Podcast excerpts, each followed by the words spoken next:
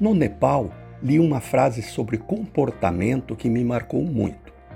Quando se encontram um bobo e um sábio, quem mais aprende é o sábio.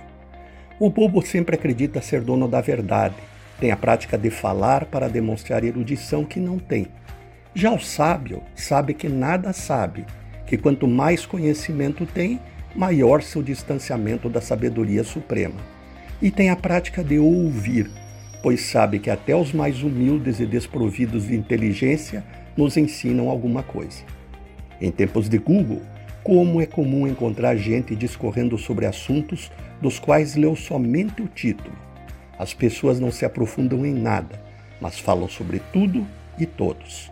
Os cultos de headlines ou manchetes. E as redes sociais apareceram para disseminar a ignorância, a prepotência, a aparência falsa e o fanatismo.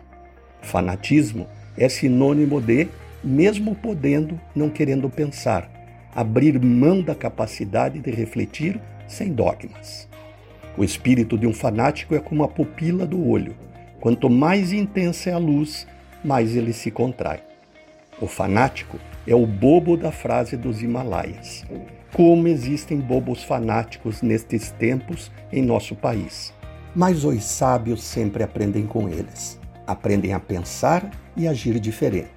Confirmam que a sabedoria só há no caminho do meio, no equilíbrio, no respeito à diversidade de pensamento, na flexibilidade de Milton Campos, que idoso disse: Graças a Deus vivi muito tempo para mudar de opinião, muitas vezes. Renato Folador para a CBN.